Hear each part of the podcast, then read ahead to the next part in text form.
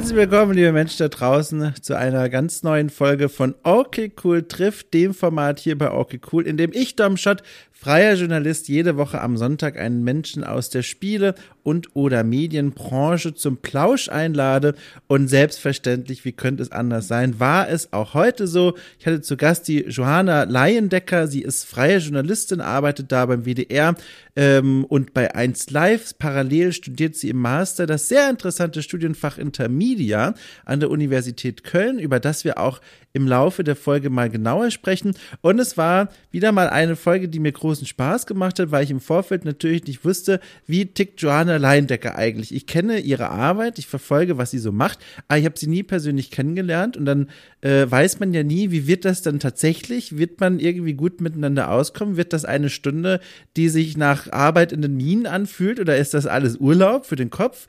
Und ich hatte natürlich eine Hoffnung, dass das alles super angenehm wird und hatte auch die Vermutung, weil ich bisher das Gefühl hatte, Johanna Leindecker ist ein sehr sympathischer Mensch und stellte sich heraus, genau dem war auch so. Es war eine super nette Stunde, hat mir richtig viel Spaß gemacht. Sie hat erzählt, wie sie äh, in den Journalismus eigentlich reingekommen ist, äh, wie sie heute so diese, ja, man kann ja eigentlich schon sagen, Mehrfachbelastung, ähm, freier Journalismus, Selbstständigkeit mit dem Studium äh, balanciert und wie sie das alles stemmt. Sie hat mir aber auch von ihrer ja, Teenagerzeit und Zeit des äh, jungen Erwachsenenseins äh, erzählt und da von einem Abenteuer berichtet, das sich in Tansania abgespielt hat, das mich äh, ganz schön beeindruckt hat, was sie da so erlebt hat. Äh, dazu dann aber mehr in der Folge.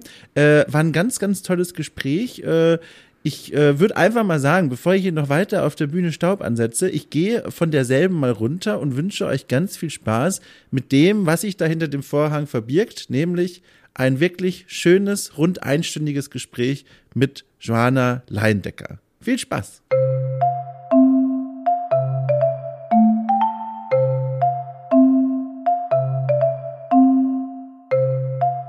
Aber eigentlich müsstest du doch auf deinem PC alles haben, was man so braucht, um Tonspuren aufzunehmen? Ich lasse tatsächlich auch zur, zur Sicherheit gerade im Hintergrund noch eine Tonspur mitlaufen. Einfach nur, äh, Ach, sehr gut. Better safe than sorry.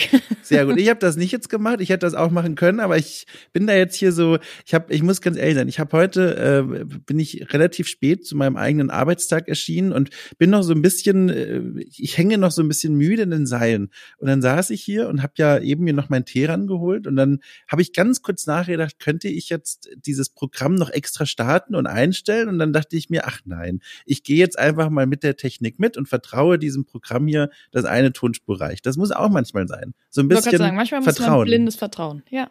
Ja. So ist es.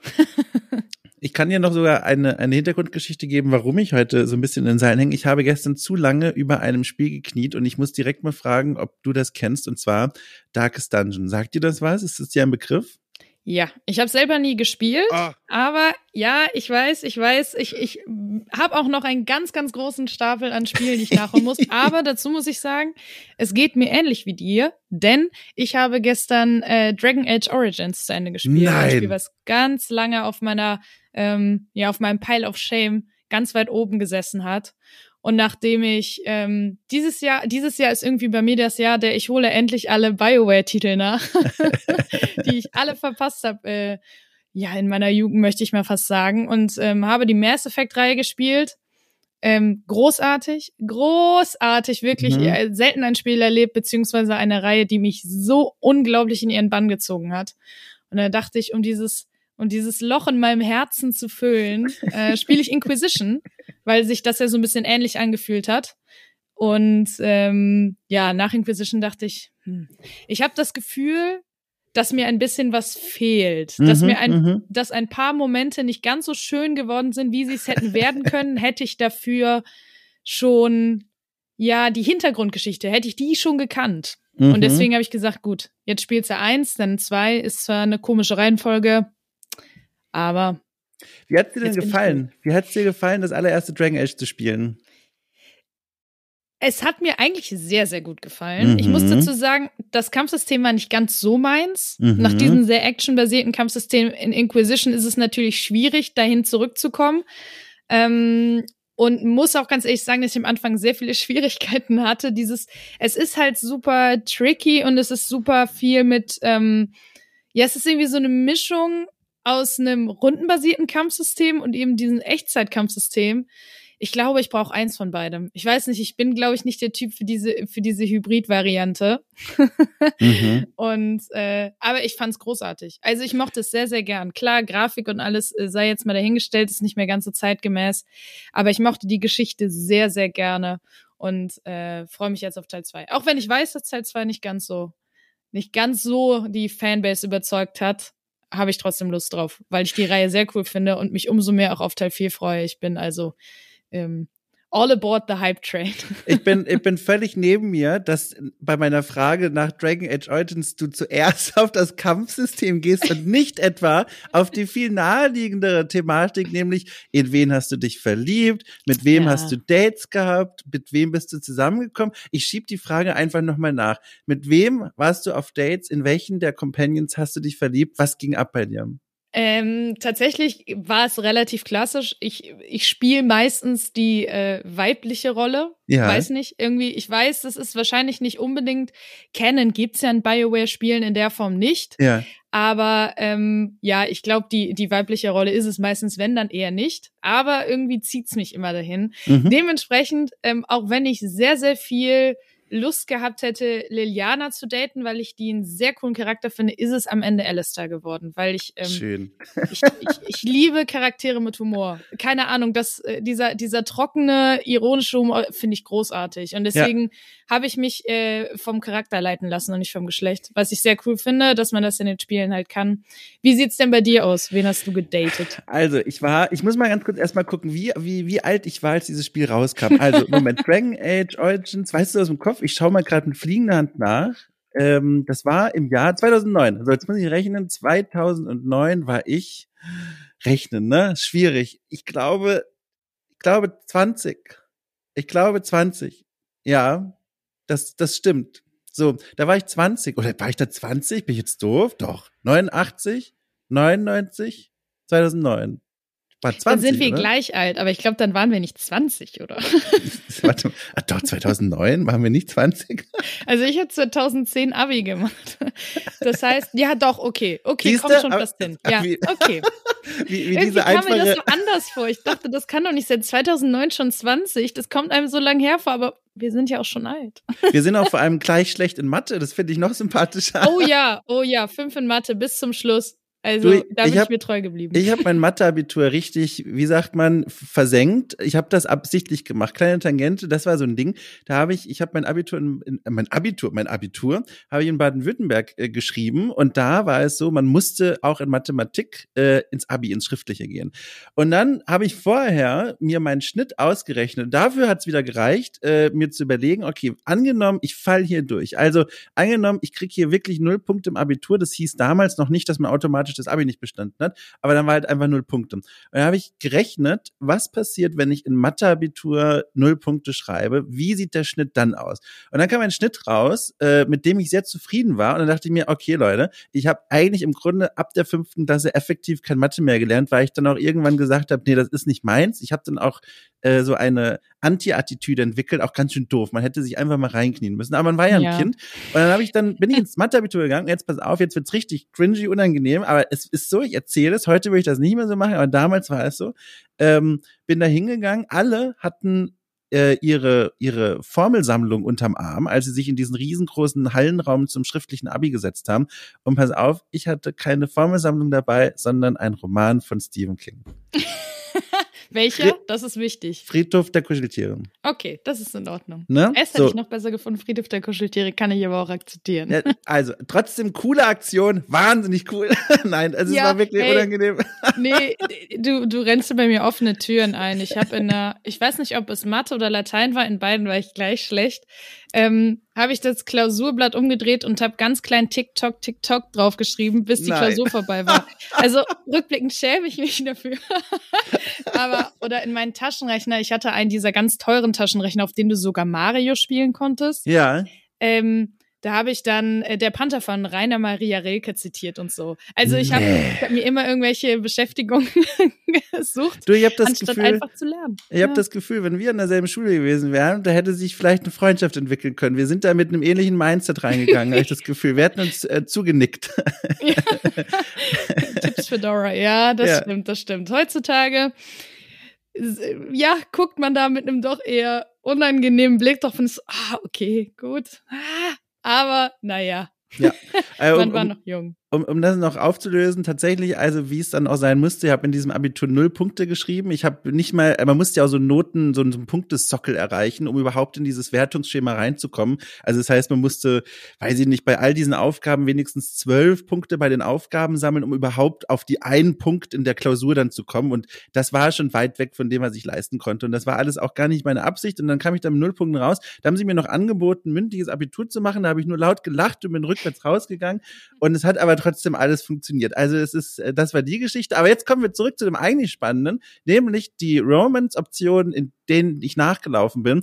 Und da war ich nämlich jetzt auch so irritiert, als ich gesagt habe, ich war da 20, weil die Geschichte, die ich jetzt erzähle, klingt so, als wäre ich da 12 gewesen. Denn Ich habe mich habe mich sofort ab dem Moment des Auftretens, also ich habe als Typ gespielt, ab dem Moment des ersten Auftritts sofort verliebt in Morgan. Aber sofort. Es war so klar. Diese also ich kann's kalte Schulter. Diese kalte Schulter, dieser, diese eiskalten Sprüche, wo du aber trotzdem merkst, irgendwo da drin gibt es ein, ein warmes, pulsierendes Herz, das nur darauf wartet, umarmt zu werden. Und das ist so, wow, ich war so, so verliebt. Also es war schlimm.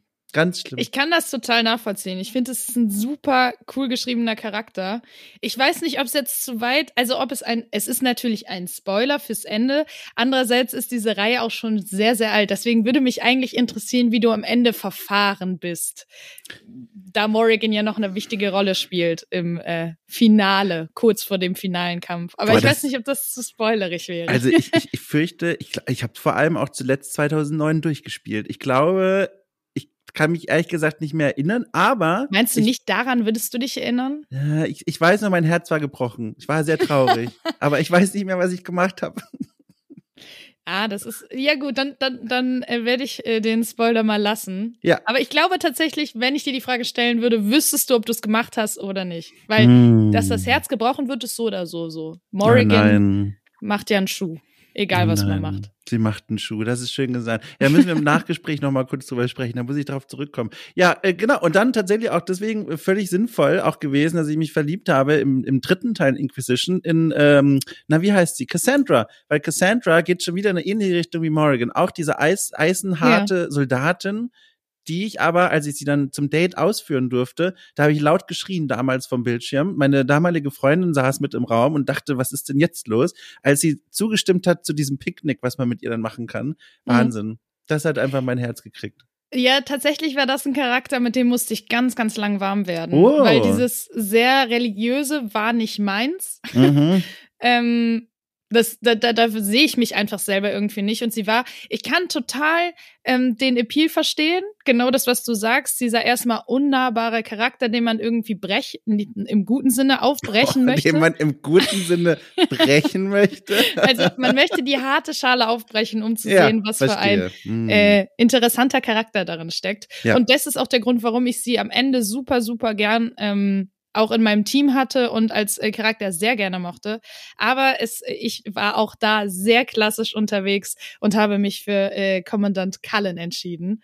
Und ähm, Ach, Ja, auch das- Alistair 2.0, ne, im Grunde. Ist ja gar nicht schlimm, oder? Ist, aber geht in ich Richtung? glaube, es gibt sehr viele Parallelen, obwohl man dazu sagen muss, dass ähm, Cullen ja eigentlich ein gebrochener Mann ist. Während Ja. Alistair äh, eher ja ein relativ unbedarfter junger Mann ist, mit klar seinen Problemen, was sie auch, finde ich, sehr gut machen in den Bioware-Spielen, dass jeder so seine eigenen ja, Kämpfe austrägt. Der eine größer, der andere kleiner. Aber ähm, Cullen war ja wirklich, also das war, ich habe Teil 2 noch nicht gespielt. Ich habe gehört, er kommt drin vor, glaube ich. Aber in äh, Teil 1 wird ja so ein bisschen auch seine Hintergrundgeschichte beleuchtet. Und ähm, als dann mein Abspann lief und dann kurz noch erzählt wurde, was aus Cullen wurde, da könnte man sich schon denken, dass der später noch eine wichtigere Rolle spielt, weil Oh. eigentlich war er nur ein NPC. Äh, klang das nicht sehr gut für ihn. Oh. Und da war ich schon so, oh nein, oh nein. Ähm, deswegen er ist ein sehr, sehr, sehr gebrochener, gebrochener Mann. Und wenn man ihn datet, in Anführungsstrichen, in dem Spiel, wird das auch sehr deutlich. Also finde ich. mhm. Ähm, deswegen fand ich ihn sehr cool. Also ja, es gibt Parallelen, definitiv. Aber äh, ich glaube, sie sind dann doch relativ eigenständig. Und er ist eher so lustig im, ja, nicht wollenden Sinne, sondern er macht manchmal komische Sachen oder sagt komische Sachen und ist dann unbewusst lustig. Aber ähm, Alistair ist ja eher so der, der Klassenclown. So mhm. Also ich merke, du bist da ganz schön dolle emotional investiert, wenn du sowas spielst. Ist es dann ja. trotzdem eine Art von Spiel, die du spielen kannst, auch wenn es dir zum Beispiel mal an einem Tag einfach nicht so gut geht, so die, die, die doofen Tage, die wir alle kennen, ist es dann trotzdem ein Spiel, wo du sagst, dafür bin ich bereit? Weil das kenne ich von mir wenn ich komplett so am Boden liege und gar keine emotionale Kapazität mehr habe, dann finde ich sowas sehr anstrengend, weil ich da dann gar nicht hm. mehr, weißt du, diese Energie habe, ja. mich da so reinzudenken. Tatsächlich ist es bei mir, würde ich sagen, sogar umgekehrt. Ich finde es dann Ach. total schön, mich in eine Welt ähm, zu versetzen, wo ich vielleicht einfach vergessen kann, wie es mir gerade in der realen mhm. Welt geht. Also klar, ich bin Mensch, ich kann das nie ganz ausblenden. Es gibt ja Menschen, die das super gut können. Ähm, ich kann das nicht, aber mir hilft das. Also gerade diese emotionale Bindung und ich, ich ähm, habe auch, ähm, das hat mich bei Mass Effect, wie gesagt, ganz, ganz hart äh, irgendwie abgeholt, dass ich wirklich auch über die Charaktere nachgedacht habe, nachdem mhm. ich die Konsole ausgemacht habe und auch lange nachdem die Konsole komplett aus war, weil der, ähm, der Endscreen über meinen Bildschirm gehuscht ist. Also bei äh, Mass Effect habe ich zum Beispiel, ich habe am Ende so geheult. Also nicht verraten, nicht verraten. Nee, nee, nee, nee, um Gottes Willen, um Gottes Willen. Ähm, nicht jetzt im Sinne von, weil, oh mein Gott, es ist alles schlecht, jeder kann ja auch verschiedene Enden haben, aber ähm, es war eine Mischung aus, es war sehr, sehr emotional, ähm, auch, auch schön emotional. Mhm. Und ähm, für mich war das so, ich habe halt Abschied genommen von diesen Charakteren, die mir man muss dazu auch sagen, dadurch, dass ich ja noch nie einen der drei Teile gespielt habe, habe ich alle drei Teile innerhalb von drei Wochen gespielt. Boah. Ähm, das ist natürlich, ich hatte auch mal zur Abwechslung frei, da konnte ich mir äh, das rausnehmen, aber ich habe wirklich zum Teil von morgens bis abends gespielt, also bis spät nachts. Das war dieses, was man so von ganz früher kennt. Ja. Und ähm, vielleicht habe ich deswegen auch so eine extrem starke Bindung zu den Charakteren aufgebaut, weil dazwischen dann nicht immer vier, fünf Tage Pause lagen, sondern halt es wurde einmal komplett ähm, durchgeackert. Und äh, ja, für mich war das dann am Ende auch so ein Abschied nehmen. So ein, okay, das ist jetzt vorbei. Und die Charaktere sehe ich in der Form natürlich nie wieder. Mhm. Zum Teil, also man weiß ja nie, BioWare hat ja immer noch seine kleinen Asse im Ärmel, aber ähm, ja, das war, das war hart. aber auch sehr schön. Das ist so eine, das ist so eine Art von Abschiedsschmerz, um den drücke ich mich bei Serien vor allem ähm, immer sehr. Ach wirklich? Weil pass ja. mal auf, ich habe nämlich äh, eine absolute Lieblingsserie mit ganz großem Abstand. Und zwar die Office, die US-Variante hier mit Michael Scott und so. Ich weiß nicht, ob du die mhm. gesehen hast. Ähm, und die läuft seit Monaten bei mir auf und ab. Also dazwischen schummelt sich mal noch eine andere Serie hier und da, aber im Grunde mindestens ein, zwei Folgen jeden Tag. Anders geht es nicht so. Und ich habe, das Ding hat neun Staffeln und ich habe immer noch nicht die letzte Folge gesehen. Ich nehme diese Figuren gewissermaßen in Geiselhaft und lasse die immer wieder durch die Staffeln rennen und gebe ihnen nicht ihren Abschied, weil ich weiß ganz genau, wenn ich die letzte Folge gucke, ich wäre am Boden zerstört. Wäre ganz schlimm zu sehen, wie diese Geschichten, die sie da die ganze Zeit für mich aufspielen, irgendwann zu einem Ende führen. Und deswegen drücke ich mich darum, diese Geschichte quasi mit dem Schauen der letzten Folge offiziell zu einem Abschluss zu bringen. Das klingt so ein bisschen so, als sollte Nein. ich darüber mal mit vielen Menschen sprechen, oder? ich habe tatsächlich witzigerweise heute noch mit einer Freundin genau darüber gesprochen. Nein und die zu mir gesagt hat, sie kann es nicht verstehen, sie muss dann wissen, was passiert. Sie muss das zu einem Ende bringen. Ja. Und ich habe gesagt, zum Beispiel den letzten Harry Potter Film. Ja. Ähm, darauf, den habe ich zwei Jahre liegen lassen, bevor ich ihn geguckt habe. Ja. Weil ich wusste, du hast alle Bücher gelesen, du hast alle Filme gesehen und das ist das Letzte, was du jemals von Harry Potter in deinen Händen hältst. Und deswegen konnte ich es mir so lange nicht angucken. Und ähm, ja, irgendwann ist es bei mir dann halt auch so weit, dass ich wissen will, wie geht's aus. Aber zum Beispiel diesen, diesen Abschiedsschmerz ähm, in der Form hatte ich, auch bei Scrubs hatte ich das zum Beispiel ganz krass. Das waren mhm. auch Charaktere, die mich ganz lange begleitet haben. Und ich glaube, bei einer aktuellen Serie, wo ich sage, oh, da habe ich, da hoffe ich, also ich weiß, sie hat nur drei Staffeln, deswegen brauche ich da gar nicht auf neun Staffeln hoffen. Aber da, da wird's mich packen ähm, und ich werde sehr traurig sein, ist Ted Lasso. Da mm. weiß ich mm. jetzt schon, wenn die vorbei ist, ähm, werde ich traurig sein. Jetzt nicht vielleicht dramatisch traurig, dass man weint, aber ähm, dass man sehr traurig ist, von den Charakteren nichts Neues mehr zu bekommen. Deswegen, ich verstehe das sehr gut. Ich habe das auch. Ja, das Ob das ist, gesund ist, das sei mal dahingestellt. Also ich glaube, es ist gesund, aber ich glaube, man möchte damit irgendwas, also ich glaube, den, den Wunsch, warum man das macht, das ist etwas, worüber es sich lohnt nachzudenken mal, woher das eigentlich kommt. Mhm. Aber ich glaube, es ist nicht ungesund. Ich glaube, das ist einfach so ein bestimmter Medienkonsum, der in dem Fall den Bedürfnissen entspricht. Man, es lohnt sich aber, glaube ich, mal nachzudenken, warum hat man diese Bedürfnisse.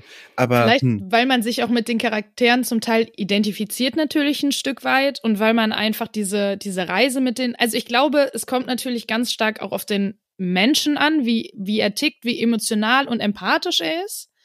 Ähm, mhm. Ich glaube, wenn man sehr empathisch ist und sich in so einer Geschichte extrem wiederfindet, und das muss jetzt, also ich habe mich noch nie auf einem Raumschiff gesehen beispielsweise, aber ähm, ich glaube, wenn eine Geschichte so gut erzählt ist, dass du dich wiederfindest in Charakteren und diesen diesen Kampf mit denen ausfechtest und die inneren und äußeren Kämpfe und ähm, je nachdem, wie gut das geschrieben ist, hat man halt einfach das Gefühl, das sind ja, wie, wie, wie Freunde, wie Kameraden. Jetzt Freunde natürlich mhm. ist sehr weit äh, gefasst, aber es sind Menschen oder Personen, die einen einfach begleiten über einen gewissen Zeitraum hinweg und manchmal auch über eine gewisse Lebensphase, dass man mhm. zum Beispiel sagt, ach, ich weiß noch, meine ganze Pubertät, da war Harry Potter immer dabei. Ich bin mit Harry Potter quasi groß geworden. Er und ich haben die gleichen Sachen durchlebt ja. ähm, im, im Erwachsenenwerden.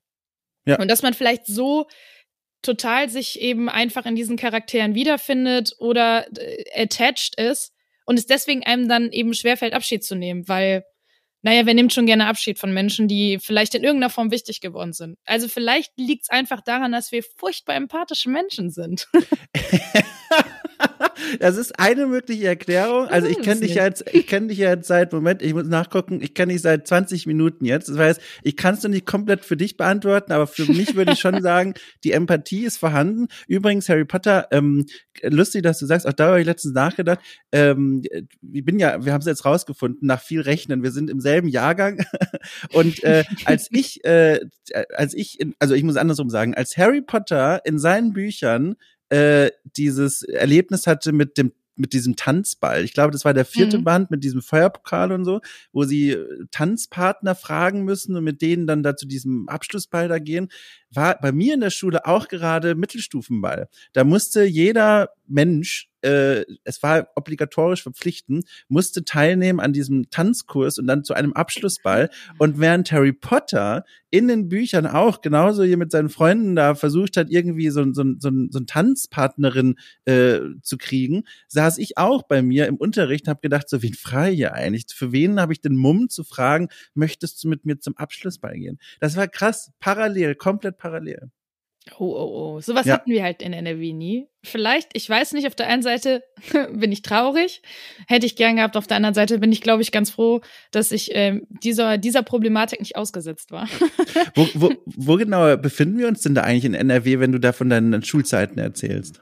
Ähm, ich bin in Wuppertal zur Schule gegangen. Ach, in Wuppertal, in das kenne ich sogar. Da wohnt, ich kenne es aus einem Loriot-Sketch und ich kenne es, weil eine gute Freundin von mir dort wohnt. Und ich war noch nie dort, aber ich höre von beiden Quellen, dem Loriot-Sketch und äh, der Freundin da von mir, äh, dass es dort gar nicht so übel sein soll. Ich finde es Wuppertal, man, man, man, man hört es und es klingt so ein bisschen diese Stadt nach dem Moment, wenn man ähm, auf, im Freizeitpark in einem sehr schnellen Fahrgeschäft sitzt und das plötzlich losfährt. So klingt, finde ich, Wuppertal. Das ist dieses so, Wuppertal, weißt du, dieses, man macht so kurz so einen Bogen nach vorne. Wie ist es denn wirklich? Äh, erzähl mal, Wuppertal, wie kann ich mir das vorstellen?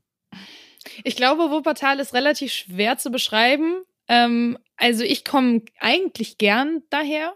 Ich, es ist halt die Heimat, aber es ist, also ich glaube, Wuppertal ist relativ ähnlich zu ganz vielen Städten dieser Art. Es ist halt, keine Großstadt, wie jetzt beispielsweise Köln, wo ich aktuell wohne, mhm. oder Berlin, München etc.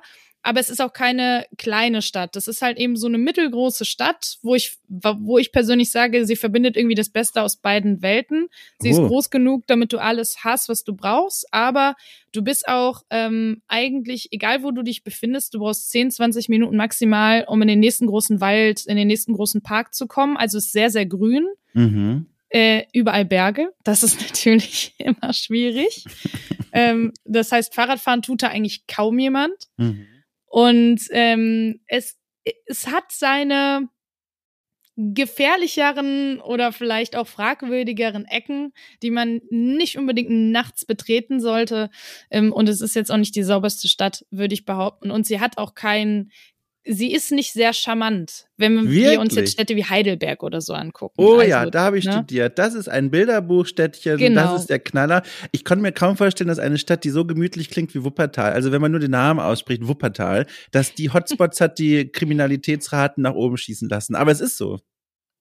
Also Krass. es ist, ich, ich finde es jetzt persönlich auch nicht schlimm, in jeder größeren Stadt hast du das, aber ähm, der Hauptbahnhof wurde ja vor ein paar Jahren umgebaut und bevor das passiert ist, war das ein sehr, sehr großer Drogenumschlagplatz. Das heißt, das Erste, was du gesehen hast, wenn du aus der Schwebebahn oder eben aus der Bahn ausgestiegen bist am Hauptbahnhof, ähm, waren Menschen, die ganz ganz heimlich, man hat es natürlich nie gesehen, äh, sich hier und da mal ein kleines Päckchen oder Geld zugesteckt haben. Also ja, es ist, es ist eine Stadt, ich komme gern her. Ich würde auch nicht ausschließen, jemals wieder zurückzuziehen. Ähm, aber ja, es ist jetzt auch nicht die Traumstadt wie eben Städte wie Heidelberg oder andere.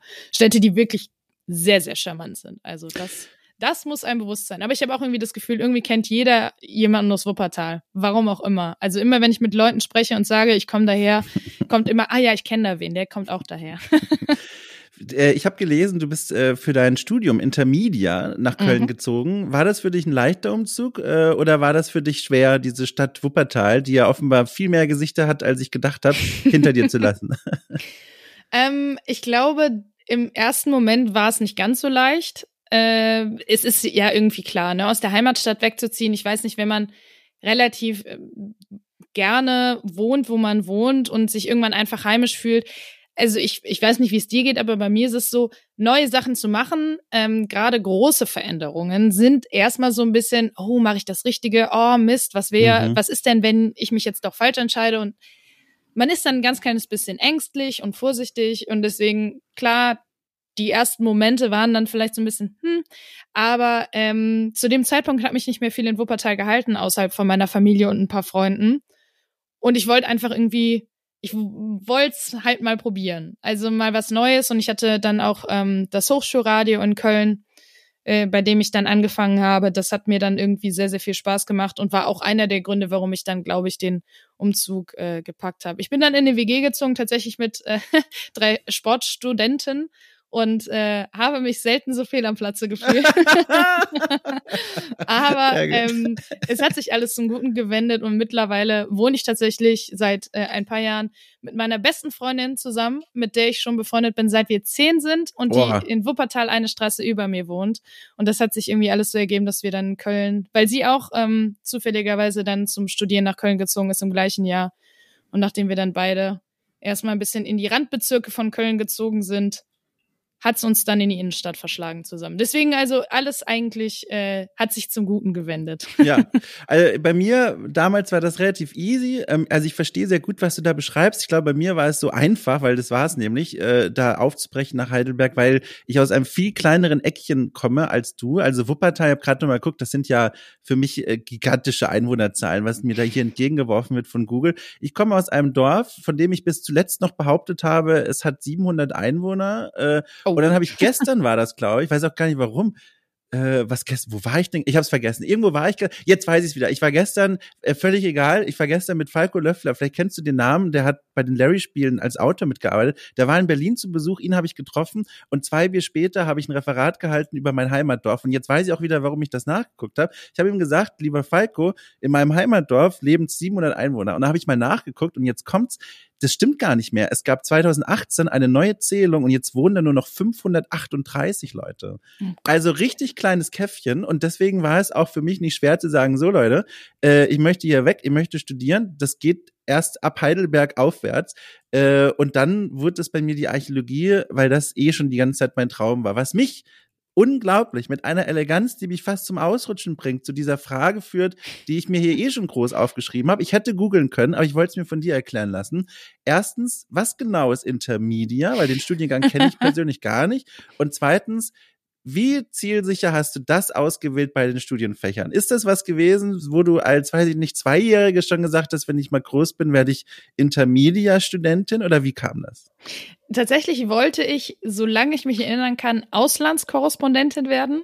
Also das war das Erste, woran ich mich erinnere. Ähm, wie man hört, bin ich es nicht geworden.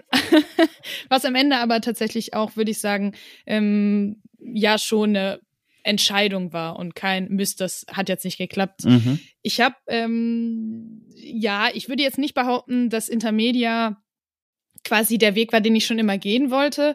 Um es mal ganz kurz zum Reißen, es ist im Grunde, also ich glaube, ich müsste, wenn ich Geld dafür bekommen würde, wenn mich jemand fragt, was ist das eigentlich, hätte ich auf jeden Fall schon gut was an Kohle. Und mein Vater fragt mich auch immer noch, was genau das denn eigentlich, was war das denn noch war? Also ähm, irgendwie kann man es sich nicht so richtig merken, scheint mir.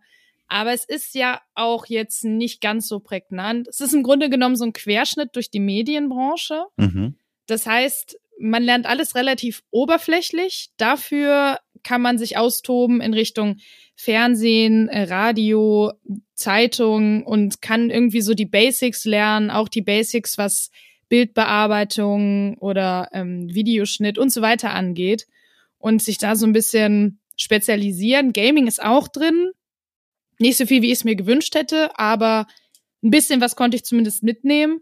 Und ähm, ja, also es ist eigentlich ein, ein Studiengang, der dich ermutigt, weil er jetzt auch gar nicht so zeitaufwendig ist am Ende des Tages, der dich eben ermutigt, nebenher sehr viel ah. zu arbeiten. Deswegen ist auch ähm, die wenn man so durch die Kölner Medienlandschaft geht, sei es RTL, WDR, trifft man auch äh, ganz oft auf Intermedia-Studierende, die da alle ihre äh, kleinen und großen Erfahrungen sammeln. Genau, und bei mir ge gekommen ist es, ich habe damals mich für ein Studium entschieden, weil man das ja so macht, man kennt das ja, und habe mich dann so wild beworben. Ich hatte äh, auch nicht ganz so klug im Zuge dessen, was wir am Anfang erzählt haben, dass ich nicht besonders gut in Mathe bin und es auch noch nie war, habe ich erst ein Studium angefangen ähm, zum Kulturwirt.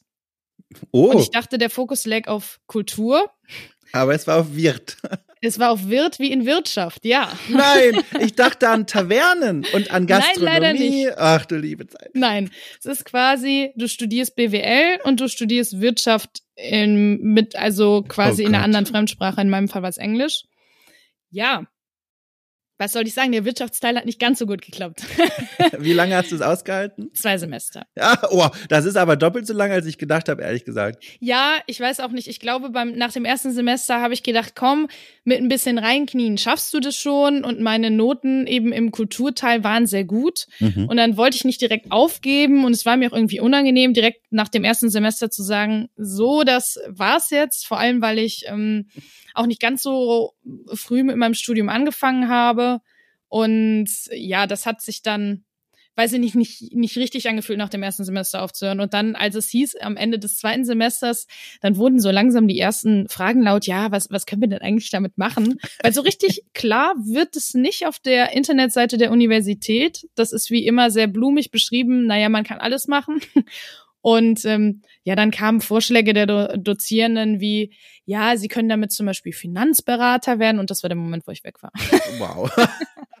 wo ich gesagt habe, gut, das ist gar nicht, da sehe ich mich gar nicht. Und ähm, beim Finanzamt irgendwie ja. Und dann, genau, dann bin ich gegangen und ähm, habe mich dann so ein bisschen wild beworben in die Medienrichtung, in die Journalismusrichtung, weil jeder kennt's, wer Journalismus studieren will, dem wird eigentlich erstmal davon abgeraten. Mhm. Zumindest ging mir das so und meine Noten waren auch nicht gut genug. Ich hatte jetzt kein ganz, also kein ganz fehlgeleitetes Abi, sage ich mal, aber mhm. ich war auch nicht im 1-Bereich. Mhm. Dementsprechend äh, war ein Journalismusstudium für mich gar nicht mehr ja möglich in der Form. Und dann habe ich halt geguckt, okay, was kannst du noch machen und habe mich also für ganz wilde Sachen beworben, auch Komparatistik, Mega. wo ich auch heute nicht wüsste, wo, was ich damit jetzt angefangen hätte. Ja, und Intermedia hat mich dann angenommen ähm, und ich habe direkt zugesagt. Habe die anderen ähm, Zu- und Absagen gar nicht mehr abgewartet. Mhm. Weiß nicht, ob das am Ende des Tages dann noch klug war, aber naja, ja, und dann, genau, habe ich das äh, Studium nicht in der Regelstudienzeit studiert. Mhm. Ist ja auch egal. Nee, aber ich habe es genauso genutzt, wie es gedacht war, ja, eben für ja. dieses Nebenherarbeiten. Und ich muss auch ganz ehrlich sagen, seitdem ich meinen Abschluss habe und auch davor, es hat mich nie jemand gefragt, ähm, was ich studiert habe, ob ich einen Abschluss habe. Ja. Es hat mich wirklich nie jemand danach gefragt. Dementsprechend, ich habe den Abschluss und das, das reicht mir. Und es ist sogar ein guter geworden. Also von daher bin ich, bin ich ganz zufrieden. ich weiß gar nicht, in welche Richtung jetzt zuerst fragen soll. Da sind so viele spannende äh, Wege aufgemacht worden, die ich jetzt laufen könnte. Ich laufe mal kurz in die Vergangenheit zurück, weil du das so am Rande gesagt hast und erfahrungsgemäß stecken da manchmal mit die spannendsten Geschichten drin. Du hast gesagt, ähm, dass du relativ spät mit dem Studium angefangen hast. Was war denn dann los zwischen Schule und Studienbeginn? Gab es da noch ein, ein, ein weiteres Kapitel in deinem Leben? Es ist kein großes Kapitel, aber ich würde sagen, das, was am ja für mich prägendsten war, ich war drei Monate in Tansania und habe ähm, als in, in einem Hotel gearbeitet. Also Hotel klingt zu groß, sondern es war eher so ein kleines, kleines Hotel. Ähm, was ganz witzig war, also oder interessant vielleicht, wie ich dazu gekommen bin. Das war, nachdem ich Abi mein Abitur gemacht habe und naja, man kennt das ja, man ist erstmal so ein bisschen planlos und habe dann erstmal Zeit verstreichen lassen. Ich bin auch ehrlich, manchmal bin ich ich würde nicht sagen faul, ich würde sagen, ich drücke mich manchmal vor wichtigen Entscheidungen. Mhm. Manchmal, nicht immer, aber das war so eine. Und ähm, hatte im Fernsehen bei Vox Goodbye Deutschland gesehen. Und da war ein Paar aus Köln, was eben jenes Hotel in Tansania aufgemacht hat. Und ich habe das gesehen und war so, oh, das sieht so schön aus, ob man da wohl Urlaub machen kann. Also natürlich ist es ein Hotel, aber ob das wohl erschwinglich ist, weil ich mhm. dachte, na ja, jetzt hast du dein Abi ja gemacht, vielleicht könntest du ja mal reisen. Von welchem Geld ich das damals bezahlen wollte, ist mir heute schleierhaft. Aber ja, dann habe ich ähm, gegoogelt und habe gesehen, dass die Volontäre suchen. Mm. Und habe dann eigentlich mehr aus Jux und Dollerei hingeschrieben. Und dann kam halt eine Nachricht zurück, hey, Joanna, hast du Lust, in drei Wochen runterzukommen? Und dann war ich so, oh, Mist. Ja, jetzt stecke ich irgendwie, jetzt hänge ich irgendwie schon drin. Und dann ging alles ganz schnell. Also dann, ich hatte nicht mal einen Reisepass, weil ich zu dem Zeitpunkt noch nie weiter ins Ausland gekommen bin als ähm, Frankreich. Wow. Dementsprechend hatte ich auch keinen äh, Reisepass, ich hatte keine Impfungen, also alles musste äh, zack auf zack gehen. Ja, und dann bin ich runtergeflogen. Und das war tatsächlich auch das erste Mal, dass ich in meinem Leben geflogen bin. Ja. Und äh, es war wild. Es war ganz, ganz wild. Ich würde es auch niemandem raten, alleine als Frau dorthin zu reisen. Geht es um die Reise oder um das Ziel? Das Ziel. Ja, ja. Ja. Das äh, würde ich nicht empfehlen. Aber es, also ich habe Sachen erlebt, die ich, glaube ich, in, in der Form nie wieder erleben werde. Im Positiven sowie im Negativen, aber die mich unglaublich bis heute begleiten. Und es ist einfach, also es war ein wahnsinniger Ritt, muss ich sagen. Ich muss erst mal fragen, also ich habe hier gerade einen Atlas vor mir, äh, Tansania. Wo genau war das denn? Weißt du das noch, den, den Ort, wie das hieß? Äh, ganz in der Nähe von Tanga, so hieß äh, die nächstgrößere Stadt. Äh, Stadt kann man es eigentlich auch nicht nennen, es war ein Dorf. Und Pangani war neben uns, so heißt es. Das ist aber wirklich ein ganz, ganz winziges Fischerdorf. Ich weiß nicht mehr, ob das auf der Karte verzeichnet ist. Krass. Also wir haben quasi ähm, direkt am Strand war das Hotel. Also wenn ich aus meinem Fenster, ist auch zu viel gesagt, es ist eigentlich eher so eine so ein Haus aus Bananenblätter Ach. gemacht. ähm, wenn ich aus dem, aus dem Fenster geguckt habe, hatte ich halt, also ich war in, innerhalb von fünf Schritten stand ich quasi mehr. Also es war ähm, Wahnsinn und ich glaube, das nächstgrößere dann in die andere Richtung. Also es war vor Sansibar quasi, kann man sagen. Wahnsinn. Ich kenne Tansania nur von einem einzigen, äh, von einer einzigen Quelle, sag ich mal, und das ist schon ein Wort, das ist, äh, das verdient es eigentlich schon fast nicht. Und zwar, es gab mal eine Benjamin Blümchen-Geschichte, in der Benjamin Blümchen nach Afrika reist, um seine äh, Elefantenverwandten kennenzulernen. Quasi, er erkundet seinen eigenen Ursprung. Ähm, und da fliegen die nach Tansania. Und warum weiß ich das noch? Weil sie haben damals, ich habe das als Kind zuletzt gehört, also das ist wirklich schon lange her, ähm, da erzählen die von einer Stadt, die hängen geblieben ist. Und zwar Dar es Salaam. Und das ist ja, glaube ich, die Hauptstadt. Die ne? Hauptstadt, ja. Genau. Mhm. Und die ist hängen geblieben. Und da, das ist mein einziger Kontakt zu Tansania und Dar es Salaam. Ähm, aber sonst, sag mal, das ist ja ein wahnsinniges Abenteuer. Ich, ich, ich wage kaum zu fragen, aber du musst ja auch nicht beantworten, aber jetzt bin ich doch neugierig die positiven und negativen Geschichten, in welchen Dimensionen jeweils spielen die sich denn so ab? Also was, was hast du denn da erlebt? Also, ähm, was die positiven Geschichten angeht, und, und also erstmal, es ist ein wunderschönes Land. Das muss ja. man sagen. Natürlich ist es unglaublich arm. Also man sieht wirklich die Armut an jeder Ecke. Mhm. Dadurch, dass ich in dem Hotel war, habe ich, wir hatten halt eben auch, denke ich, durch die Teilnahme an Goodbye Deutschland sehr, sehr viele deutsche äh, Gäste. Aber ähm, da hat man natürlich nicht viel von der Armut selbst erstmal mitbekommen. Mhm. Wenn man aber 50 Meter den Strand runtergegangen ist, zum Beispiel zu diesem Fischerdorf, hat man das schon eher gesehen. Das heißt, oder zum Beispiel ähm, Dar es Salaam, also selbst wenn du dort aus dem Flughafen rauskommst und der Flughafen ist so groß wie eine deutsche Turnhalle, also es ist, wow. das sind wirklich keine Dimensionen und es ist die Hauptstadt. Ähm, aber trotzdem ist es wunderschön, vor allem was die Natur angeht. Es ist, ich habe sehr, sehr viele sehr nette Menschen kennengelernt. Also da hatte ich das Glück, dass ich eben mit den Menschen, die dort gelebt haben, auch arbeiten durfte, weil alle, die mhm. im Hotel quasi angestellt waren, kamen eben aus den umliegenden Dörfern. Das heißt, ich habe halt wirklich viel von der Kultur mitnehmen dürfen. Ich mag die Sprache sehr gerne. Mhm. Ein bisschen konnte ich. Das habe ich natürlich jetzt alles verlernt. Aber zum Beispiel weiß ich immer noch, was äh, Spinat heißt, nämlich Mchicha. Was ist das ich sehr Suaheli, oder? Ist das Suaheli? Genau. Guck mal, alles Benjamin Blümchen wissen. und ähm, genau, also es gab wirklich ganz viele tolle Sachen. Ich habe wir hatten immer ein Nest von Schildkröten an unserem Strand und durften Ach. dann immer helfen, dass die kleinen Babyschildkröten sicher ins Wasser kommen ähm, ich bin geschnorchelt mit, mit riesigen Schildkröten. Delfine habe ich gesehen. Ich bin über diesen riesigen Gewürzstand auf Sansibar gegangen. Das wunderschöne Insel.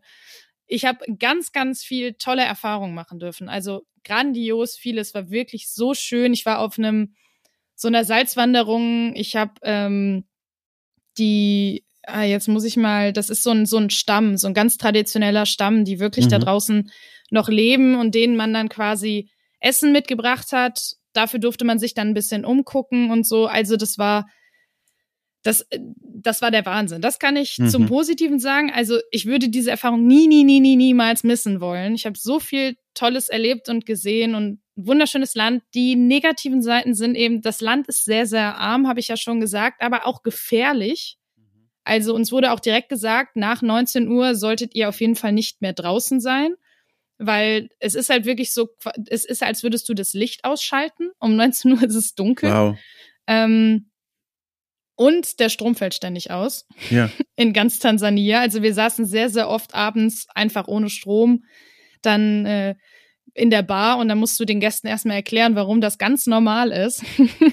und musst dann erstmal zum ähm, zum Generatorhaus laufen, was mitten im, im Dschungel ist, oh wo du dann noch von Affen beworfen wirst und so mit, mit Mangos. Oh Gott, wirklich?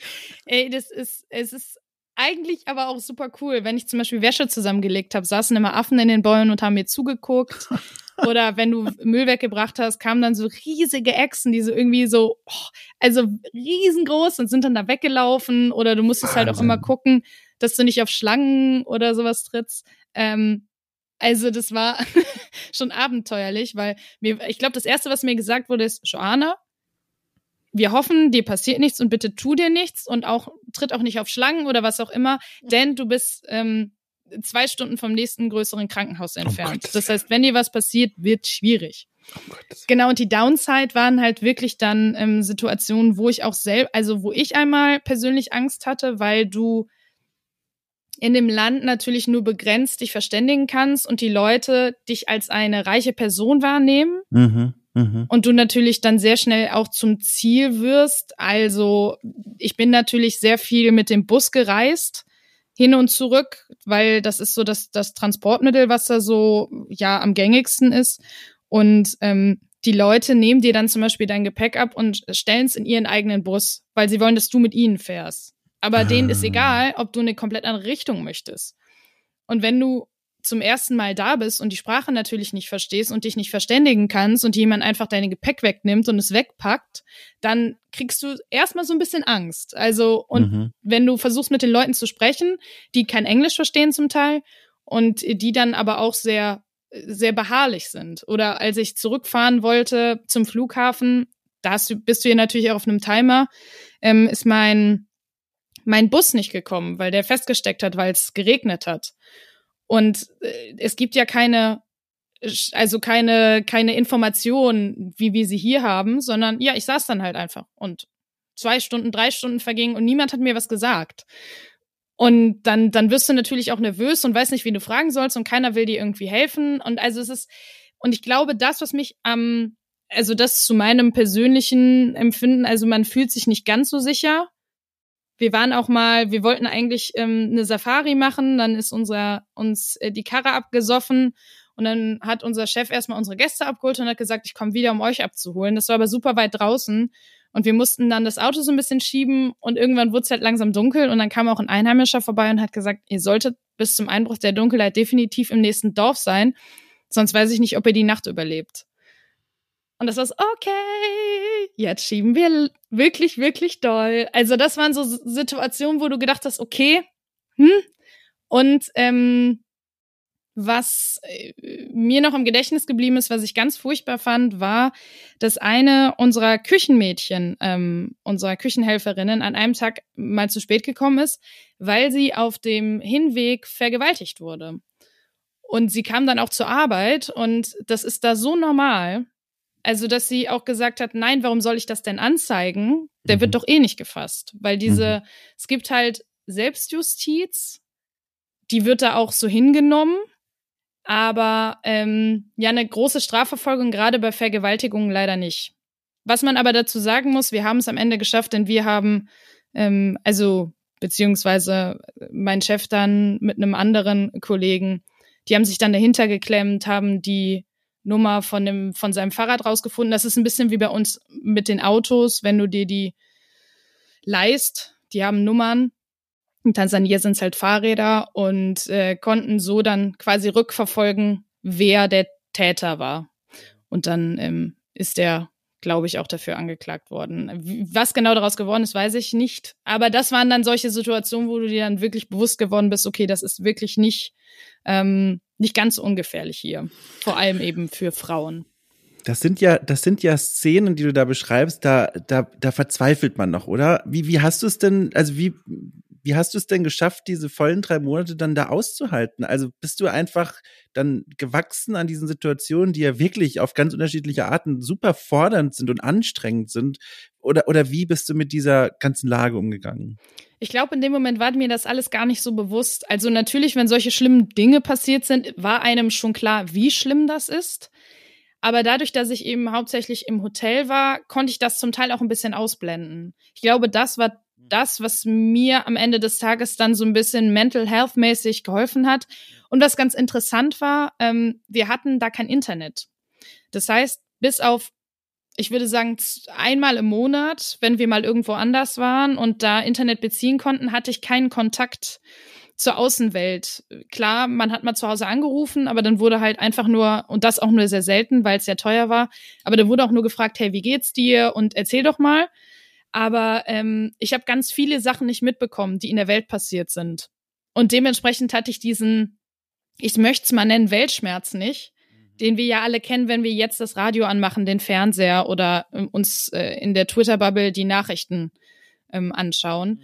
Und ich glaube, das hat sehr geholfen, dass ich quasi mehr Raum hatte, um mich mit solchen Dingen auseinanderzusetzen und mehr mentale Kapazitäten, mhm. weil die nicht schon besetzt waren mit diesem ganzen, was geht in der Welt. Weil ich glaube, zu dem Zeitpunkt gab es auch wieder eine große, äh, ein großes Unglück mit auch einem Tsunami und das habe ich zum Beispiel alles gar nicht mitbekommen. Mhm. Genauso tatsächlich aber auch die, äh, äh, die Geburt von einem Kind.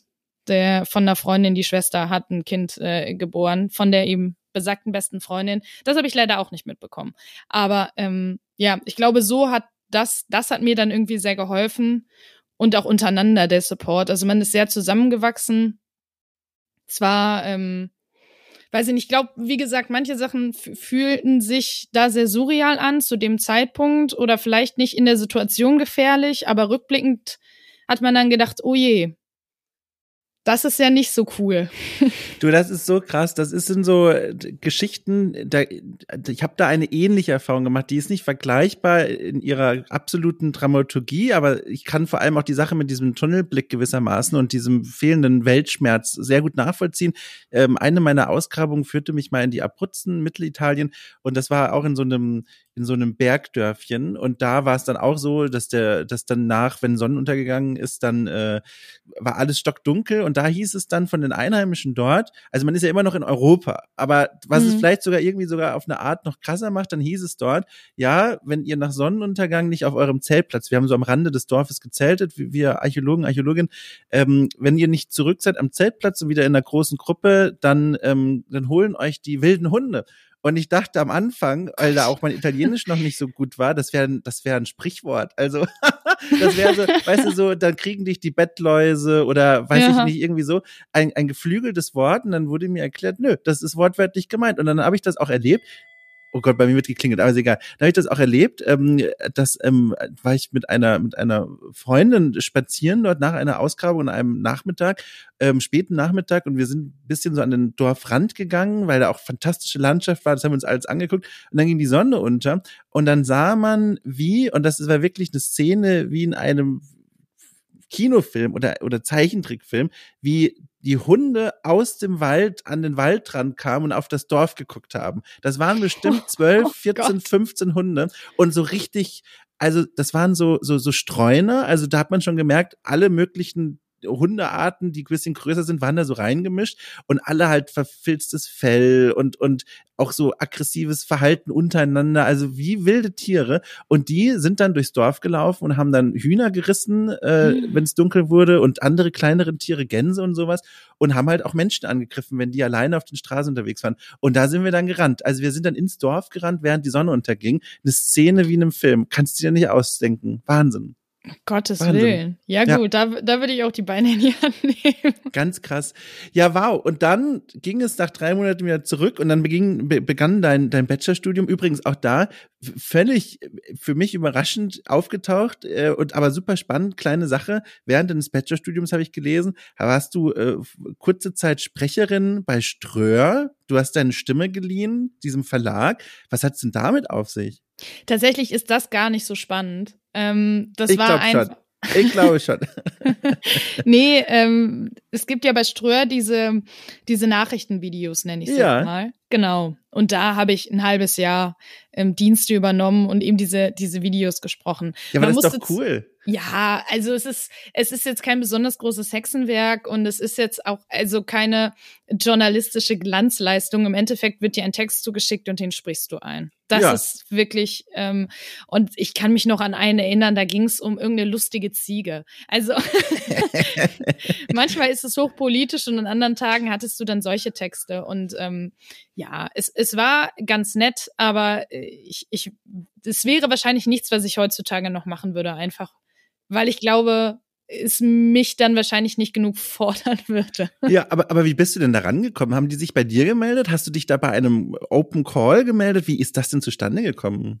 Eigentlich ganz einfach wie immer. Es war, äh, jetzt hat's bei mir geklingelt, witzigerweise. Oh, also wenn du dran gehen möchtest. nee, ne? alles gut. Ich glaube, es ist, äh, es ist die Post, die werden es einfach in den in den äh, Flur werfen. Da wohnen wir nebeneinander. Ist das vielleicht, äh, dass die Person jetzt zu dir einfach gekommen ist? ähm, nee, eine Freundin von mir hat da gearbeitet. Die kannte jemanden, ah. also wie immer, man kennt es mhm. über Vitamin B. Mhm. Also sehr unkompliziert dann dazu gekommen. Die hatten zu dem Zeitpunkt gesucht, sie hat mich empfohlen und dann, ähm, ja, ist es ein halbes Jahr so gelaufen, bis es dann irgendwann ja, ausgelaufen ist, sage ich mal. Also man bekommt halt auch gar nicht so viele Aufträge mhm. oft. Ähm, und dann, dann habe ich angefangen beim WDR zu arbeiten und dann war, war das für mich auch ein fließender Übergang. Genau. Wie, hast du da ein Sprachtraining noch machen müssen oder konntest Nein. du da einfach, einfach, einfach gemacht? Einfach. Genau, einfach gemacht. Also man ja. hat natürlich Rückmeldungen bekommen und musste manchen Sachen dann eben ein zweites oder auch ein drittes Mal einsprechen. Aber du warst quasi abhängig von, von dem abnehmenden Redakteur oder der Redakteurin, je nachdem, wie er oder sie das wahrgenommen hat, ob das passt oder nicht. Es hat sich manchmal auch sehr willkürlich angefühlt. Ich glaube, das ist im Journalismus auch sehr oft so. mhm. Das ist immer ein gewisses Maß an Willkür da.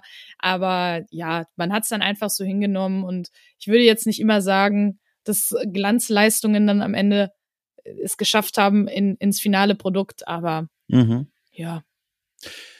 Und, und jetzt hast du schon War was, jetzt hast du schon, Entschuldigung, jetzt habe ich die unterbrochen, aber es, Alles gut. Es, es, ist passiert. Ich habe mich entschuldigt. ich, kann, ich kann nicht mehr zurück. Äh, Äh, genau, und jetzt hast du was angerissen, was ich hier auch mir aufgeschrieben habe und ich bringe es nicht zusammen und deswegen frage ich jetzt mal, da bin ich sehr neugierig. Und zwar, zum einen hast du gerade gesagt, du bist jetzt beim WDR auch schon längere Zeit als freie Journalistin äh, beschäftigt, äh, du arbeitest dort. Ähm, gleichzeitig machst du noch deinen Master in Intermedia. Mhm. Und jetzt finde ich das, finde ich das halbwegs überraschend, weil du ja vor, vor einiger Zeit noch mir gesagt hast, du hast jetzt diesen Abschluss gemacht im Bachelor und jetzt hast du das. Und das klang so nach, so das ist abgehakt und das ja. haben wir jetzt hinter uns. Aber jetzt noch Master anzuschließen, da gibt's ja jetzt so eine Handvoll guter Gründe, warum man das generell macht im Studium. Einer davon ist ja zum Beispiel, dass man sagt, so, ich möchte in die Forschung gehen. Ein anderer ist, ich möchte nach, weiß ich nicht, Mastertarif bezahlt werden später mal. Was ist denn dein Grund zu sagen, jetzt bleibe ich noch länger an der Uni hängen und äh, gehe nicht komplett full on ins Berufsleben rein?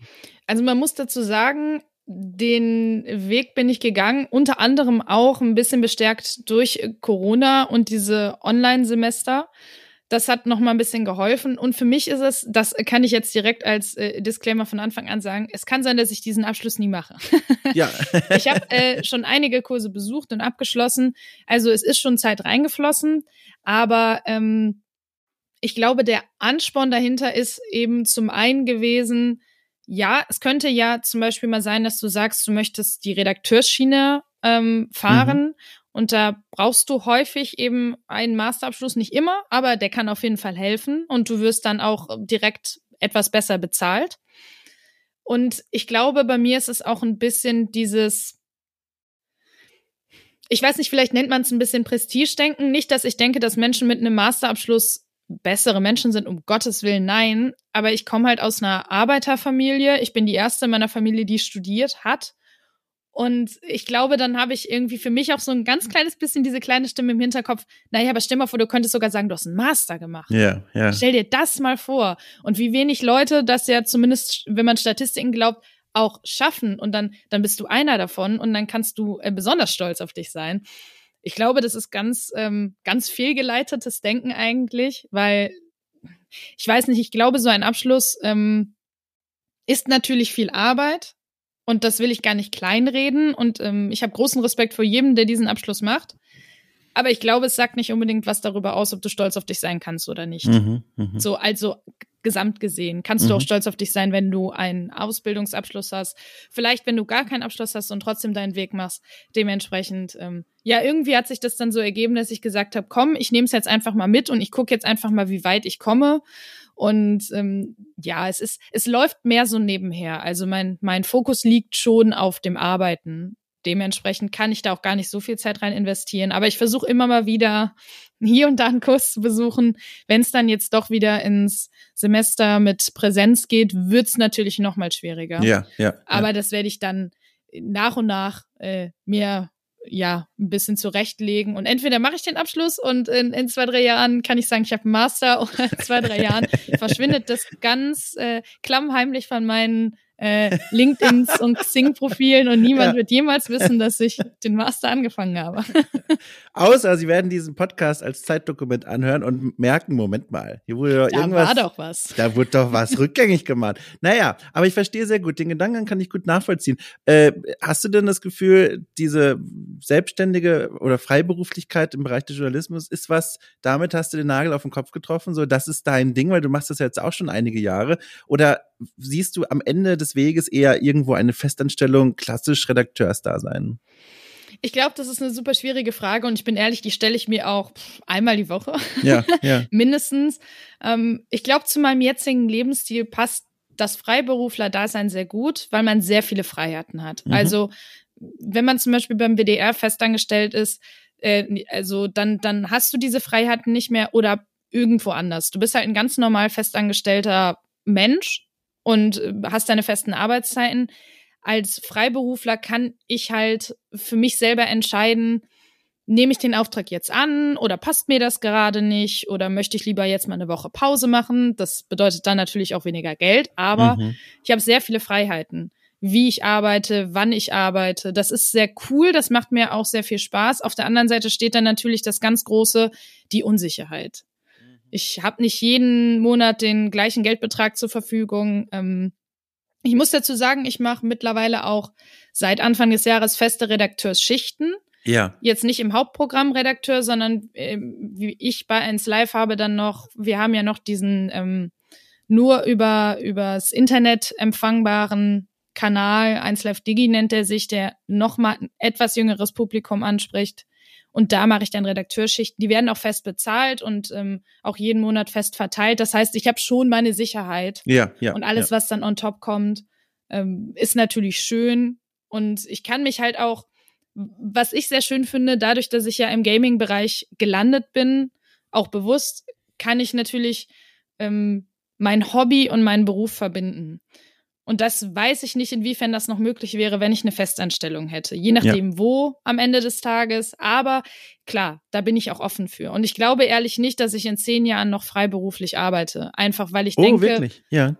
wenn doch vielleicht mal mehr ähm, Drang nach Sicherheit kommt, nach, ja. weiß ich nicht. Also ich hatte das jetzt erst die Diskussion, meine Eltern haben mich gefragt, ob ich irgendwann mal das Haus übernehmen möchte. Ja, ja. Und irgendwann ist gar nicht so weit in der Zukunft. Naja, einen Kredit aufnehmen kann ich nicht als Freiberufler. Mhm. Dementsprechend, das sind solche Sachen, die man sich als Freiberufler natürlich dann vielleicht nicht leisten kann, beziehungsweise nicht mal leisten, weil ich glaube, als Freiberufler kannst du zum Teil mehr Geld verdienen als Menschen mit einer Festanstellung, mhm.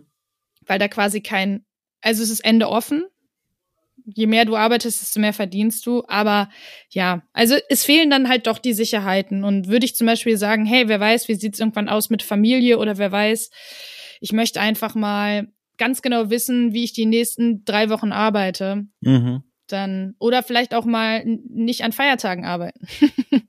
mhm. Das ist so ein, so ein Ding. Also ich, es hat Vorteile, es hat Nachteile. Ich mache super gerne. Aber ich könnte mir auch vorstellen, dass ich in fünf bis zehn Jahren auch was ganz anderes mache. Ja. Solange es im Gaming-Bereich bleibt. Das ich wollte gerade sagen, also so dieser Gaming-Bereich, Journalismus-Bereich, das ist schon da, da ist dein, äh, dein Herz jetzt platziert und da fühlt es sich auch wohl. Absolut, ja. ja das ist also doch für schön. mich ist es, für mich ist das halt, ähm, ich, ich spiele seit ich zehn Jahre alt bin. Und für mich gibt's keine Welt ohne Gaming. Also das klingt Ja. sehr pathetisch, Nö. aber es ist, es ist einfach ein, ein, ein Hobby, es ist eine Leidenschaft. Und ich kann mir irgendwie nicht mehr vorstellen, mich aus dieser ähm, Welt zurückzuziehen. Vor allem, weil ich sehr schön finde, dass der Job mir halt auch die Möglichkeit gibt, mich auf einer Metaebene damit zu Mhm. beschäftigen. Also mit der Branche, mit der Community und nicht nur mit den Spielen selbst. Also ich, ich konsumiere nicht nur, sondern ich mache mir halt auch Gedanken über das, was ich konsumiere und das, was dahinter steht. Und das habe ich früher halt nicht gemacht. Mhm. Ich habe auch, als ich so deine, deine, dein Output mal so, was ja reichlich ist, mal so überflogen habe, gesehen, es überwiegt ja ganz dolle das Medium, also des Sprechens, Podcasts, Radio, alles, was in diesem Bereich ist. Und vielleicht habe ich da auch was Krasses übersehen, dann tut mir das leid, aber Texte eher weniger. Gibt es dafür eigentlich einen Grund? Hast du für dich festgestellt, nee, also so, weiß ich nicht, Texte schreiben, das willst du einfach nicht, macht dir nicht so einen Spaß, du siehst dich eher an dem Mikro. Hat es damit irgendeine bewusste Entscheidung? Steht da irgendeine bewusste Entscheidung dahinter? Nee, tatsächlich gar nicht. Also früher muss ich sagen, dachte ich, wenn ich an Journalismus gedacht habe, habe ich nicht an Radio gedacht. Ja, ja, ja, ja, genau, ja. Und ähm, ich habe dann ja, wie gesagt, Intermedia studiert und bin dann irgendwie zum, zum Hochschulradio gekommen. Mehr durch Freunde, die gesagt haben, hey, wir machen das auch, hast du nicht Lust? Und ich dachte, naja, ich habe noch Kapazitäten und klar, warum nicht? Und dadurch habe ich dann einfach gemerkt, wie viel journalistische Arbeit hinter einem Radiobeitrag steckt. Mhm. Das ist ja, im Grunde genommen schreibst du ja auch erstmal Texte. Ja, ja. Das heißt, ich schreibe zwar Texte, aber die sieht am Ende keiner. Ja, ja. Man hört es ähm, maximal. Und dann bin ich irgendwie da reingerutscht und dabei geblieben. Ich glaube, also ich habe früher sehr, sehr gerne Texte geschrieben und ich würde es auch gar nicht ausschließen, das jemals zu machen. Aber es ist halt dieses ganz typische, man macht das, wo man sich gerade wohlfühlt Mhm. und man geht jetzt nicht aktiv auf die Suche. Und man muss dazu sagen, es ist natürlich auch eine große Hürde. Jedes Outlet will ja eigentlich von dir erstmal schon mal drei, vier, fünf Proben, die du irgendwo veröffentlicht hast. Mhm. Das heißt, wenn du jetzt wie ich ankommst und sagst, hi, ich habe noch nichts veröffentlicht, aber ich kann es bestimmt ganz klasse, ähm, dann heißt es im, nicht im Zweifel für den Angeklagten, sondern dann wird natürlich Leuten der Vorzug gegeben, absolut verständlich, die in dem Bereich schon, weiß ich nicht, zehn Jahre arbeiten. Also ja, irgendwie ist es dazu nicht ganz gekommen. Aber wie gesagt, ich würde es auch nicht ausschließen. Also es war jetzt keine Entscheidung bewusst, fürs Sprechen und gegen das Schreiben, ja. sondern durchs Radio ist es zumindest ein bisschen hybridisch. Auch wenn die Leute immer denken, alles, was im Radio gesagt wird, ist spontan, das stimmt nicht. Oh Gott, nein, nein. Ich habe auch schon hier und da mal für Radio als Freiberufler Beiträge machen dürfen und da, also da fließt eine Arbeit rein und mit welcher Hochkonzentration die dann ins Mikro reingesprochen werden und dann das noch klingen zu lassen, als wäre es genauso spontan, wie es dann wahrgenommen wird da mhm. draußen, das ist eine Kunst. Also ich glaube, in all den, den Jahren, in denen ich jetzt schon diesen Job mache, ich glaube, so mit die hochkonzentriertesten und, und, und professionellsten Menschen bei der Arbeit waren Radiojournalisten und Radiojournalistinnen. War wirklich, also immer krass zu sehen, wie die in diesem Studio da, also eine, ein Fokus haben. Ich, ich bin ja auch ein Mensch, der geht in einen Raum und, und fängt dann erstmal an zu grinsen, vielleicht kommt dann ein, ein nettes Hallo und da war eine Atmosphäre, da wurde ich sofort, ich habe sofort also noch eine zweite Brille aufgesetzt und gesagt so, okay, bin hochkonzentriert, los geht's. Welche Welt retten wir zuerst? Das war krass, war sehr ansteckend, sehr spannend. Ist wahrscheinlich auch von Redaktion zu Redaktion unterschiedlich, aber ja, ja, ja, doch, das, das, äh, das, so ist es manchmal. Manchmal ist es auch wild. aber ich glaube, es kommt immer darauf an, wo du bist. Du, äh, um das zu nutzen, ich war sehr froh, dass ich die letzte Stunde hier in dem Mikro mit dir gesessen bin. Das war sehr schön. Das war eine richtig schöne Stunde. Es war ein tolles Gespräch. Äh, und es war vor allem auch äh, immer, es ist immer schön zu hören, wenn andere Menschen, die eine ähnliche Arbeit machen wie ich auch, also freiberuflich und dann noch in diesem Journalismusbereich, wenn es denen gut geht, dann denke ich mir an meinen, an meinen, an den schlechteren Tagen so, guck mal, es ist, es ist schon gut so. Es ist ein guter Job. Viele Leute machen den richtig gut und es ist irgendwie toll, von denen ein Kollege zu sein. Das ist schön. Ja, gleichfalls. Ja. ja. Und weißt du, was noch besser ist? Nach dieser Aufnahme werden wir beide uns fragen, wer hat an der Tür geklingelt und was wollen die von uns? Ich glaube, bei mir war es ein Paket. Bei ich glaube, auch. ich bekomme Babybodies. Bei mir Nicht für mich. Lohnt sich da noch nachzufragen oder soll ich es überlassen? Nein, um Gottes Willen ist es nicht für mich. Ein, äh, ein Freund von mir äh, bekommt sein erstes Kind und wir haben uns dazu entschieden, ihm ähm, in, weil wir spielen jeden Dienstag Dungeons and Dragons und äh, er bekommt dann von uns selbst bemalte Babybodies zugeschickt zur Geburt des Kindes. Und da Ach, muss natürlich äh, verewigt werden, dass dieses Kind natürlich dann auch hoffentlich ein Dungeons and Dragons Spieler ist. Das heißt, äh, da werden wir noch mal ein bisschen kreativ. Ich also es ist nicht ganz so spannend. Ich bin, ich bin ganz verliebt in diese Idee. Ganz tolle Sache. Toll. Ich find's toll. Du, ich danke dir wirklich sehr für die Zeit äh, und, und für das Gespräch. Und ich hoffe, wir werden äh, irgendwo irgendwie noch mal in Zukunft aneinander geraten. Es war sehr schön. Das hoffe ich auch. Dann bis bald.